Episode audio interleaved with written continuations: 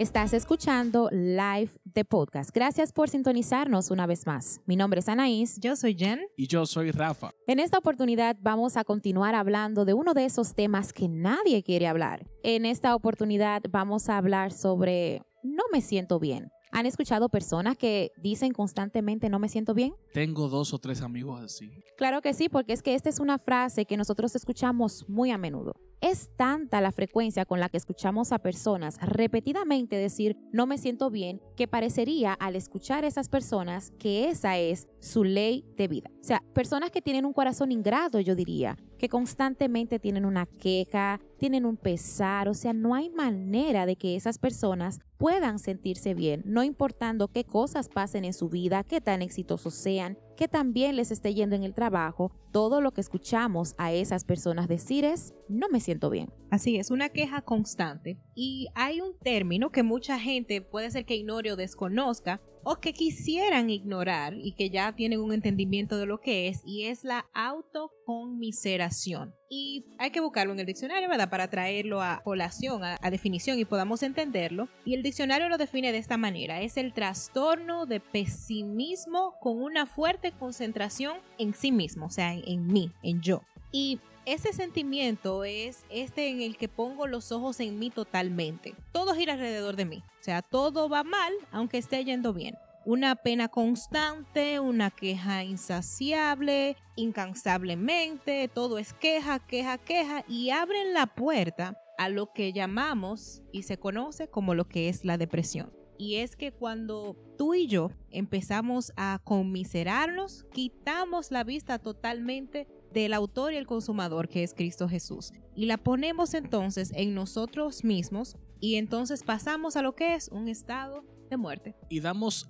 a evidenciar esa, como nosotros sabemos que la Biblia le llama, esa antigua condición que era nuestra vida. Más la palabra de Dios dice que en Cristo las cosas viejas pasaron y aquí todas son hechas nuevas. Entonces, el poner mis ojos y no nos damos cuenta que la conmiseración es orgullo, porque entonces yo estoy enfocado en mi dolor, en mi situación y quiero que los ojos se centren en mí. Y esto ha llegado a afectar familias, esto ha llegado a afectar matrimonios, esto ha llegado a afectar relaciones por causa de que tú no estás enfocado ni en tu vida cotidiana, tú no estás enfocada ni en lo que el Señor quiere hacer en tu vida, tú estás enfocado en tu dolor. Y la palabra nos dice a nosotros en Romanos capítulo 8, verso 6, dice, procurarse por seguir las inclinaciones de la naturaleza débil lleva a la muerte, pero preocuparse por las cosas del Espíritu lleva la vida y paz. Y esas personas que están en esa condición, te dicen, es que yo no siento paz, es que yo no me siento bien, en esta condición en la cual yo estoy es intranquilo. Y lo que nosotros queremos decirte y queremos guiarte en este podcast es primero que tú puedas identificar lo que tú tienes. Porque muchas personas pueden sentir que o tienen una fuerte ansiedad o tienen una fuerte depresión, pero no saben que lo primero que a lo que se le abrió la puerta para que todo lo demás entrara es como ese amigo que tiene más amigos, que llegan juntos a la fiesta o que llegan juntos a un lugar, es la conmiseración es ese tipo de persona que está sumergida en una condición que lamentablemente no le permite ver más allá, no le permite ver más allá de su dolor. ¿Y qué pasa? Que esto, todo, nosotros no podemos verlo. ¿Qué me pasó? ¿Qué me ocurrió? Señores, todo tiene una raíz.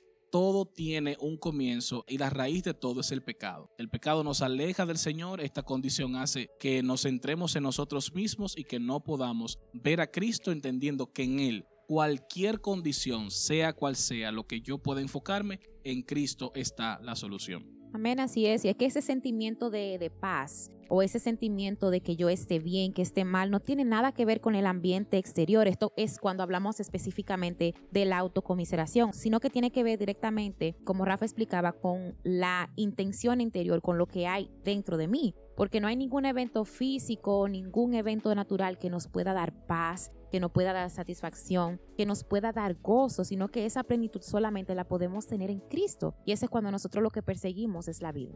Ustedes, por ejemplo, pudiéramos identificar el lenguaje de una persona que está como en esta condición. Por ejemplo, porque hay una conducta, está la situación, la raíz que abre la puerta a todas las cosas, hemos identificado que es el pecado. Entonces ese pecado trae como consecuencia la conmiseración y luego entran las otras más cosas que hemos mencionado. Pero entonces hay una conducta en una persona, porque entonces las personas que nos están escuchando pueden estarse preguntando, ¿y cómo yo sé que me estoy autoconmiserando? Entonces, pudiera haber un lenguaje, una conducta, y quisiera preguntarles a ustedes si pudiéramos identificar eh, casos puntuales. Mira, yo conocí una persona o yo traté una persona que se manejaba de esta forma y pude identificar que esto era autocomiseración. Definitivamente. Lo primero es que esta persona normalmente o tiene una actitud no de queja directamente, es lo primero, porque lo quiere maquillar. Si tiene una necesidad. Tú puedes hablar con una persona y preguntarle cómo está. Yo estoy bien, pero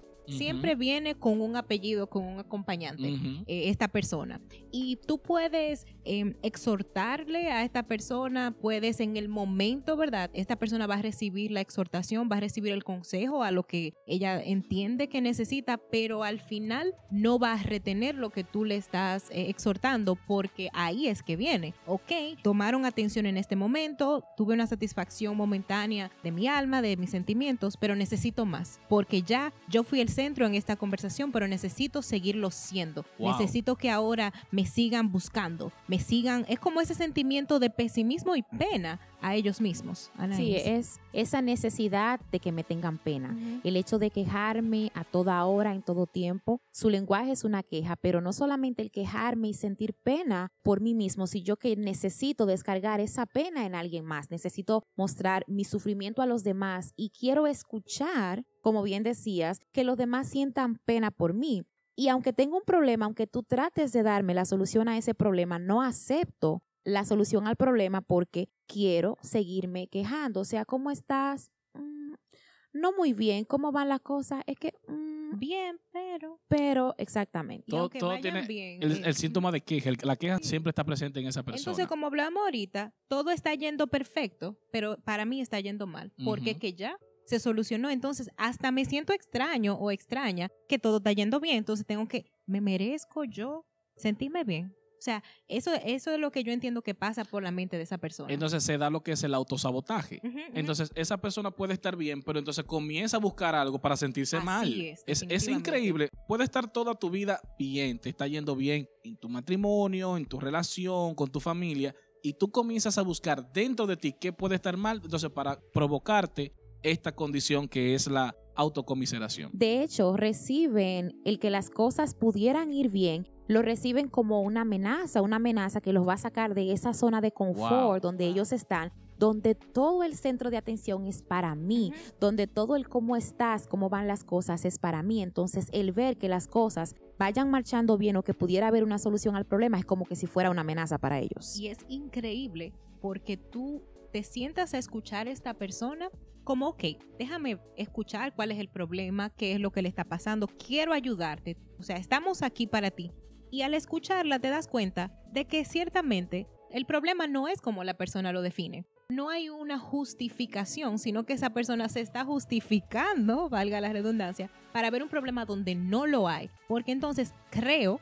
como bien decía Naís, una situación en la que yo sea el centro y en la que yo sea la mártir o el mártir, en el que yo sea el protagonista y haga siempre entonces ahora que darme esa atención. Eso es una atención constante. Y darnos cuenta que todo esto evidencia carencia de Cristo. Así es. ejemplo, podemos pasarnos aquí más tiempo hablando de condiciones, de defectos, de rasgos, pero tenemos que caer en el punto clave de que toda condición que esté distorsionada, como lo dice Romanos 6, no nos ocupemos de esa vieja naturaleza, no nos ocupemos de seguir alimentando eso, porque ¿cuál va a ser el resultado? Hay un eslogan muy popular ahora mismo que se usa mismo es la vida se trata de resultados, la vida se trata de los números que tú puedas poner en todo lo que hagas. Entonces, si tomamos ese eslogan y lo queremos encajar en nuestra vida, y sabemos que nosotros estamos en el Señor. Si los resultados que hemos estado cosechando hasta ahora y hemos estado recibiendo han sido para perjudicarnos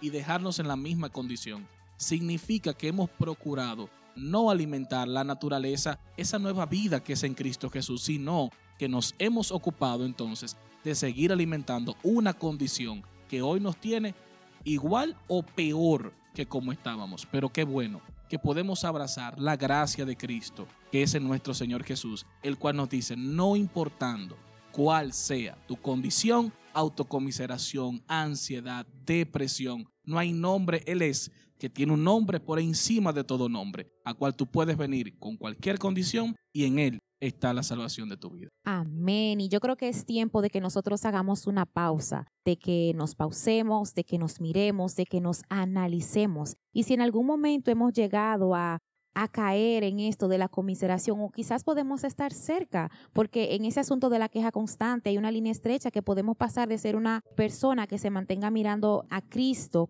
aún siendo creyente, pues podemos caer en la comiseración también, no estamos exentos. Entonces es tiempo de hacer esa pausa, de dejar de nosotros quejarnos, porque quien se queja tiene un corazón que no es agradecido, o sea, las quejas solamente salen de un corazón desagradecido. Así que el agradecimiento es como ese combustible y es bueno de que nosotros pensemos que pensemos en todo lo que nosotros hemos recibido de parte del Señor, de dónde nos ha sacado Dios, hasta dónde Él nos ha permitido llegar. La autocomiseración nos ciega a todo lo bueno que hemos recibido del Señor, nos ciega esa obra de la cruz donde consumado fue. Entonces es bueno de que nosotros salgamos de ahí, que nosotros permitamos y entendamos que solo la vida de Dios en nuestro interior puede librarnos de la autocomiseración. Amén. Nosotros con este podcast, con este tema, queremos invitarte justamente a eso, en este día, en este momento, a que tú puedas tomarte un tiempo y meditar en lo que has escuchado, meditar en las referencias que te hemos dado y decir honestamente tú ahí donde estás. Sí,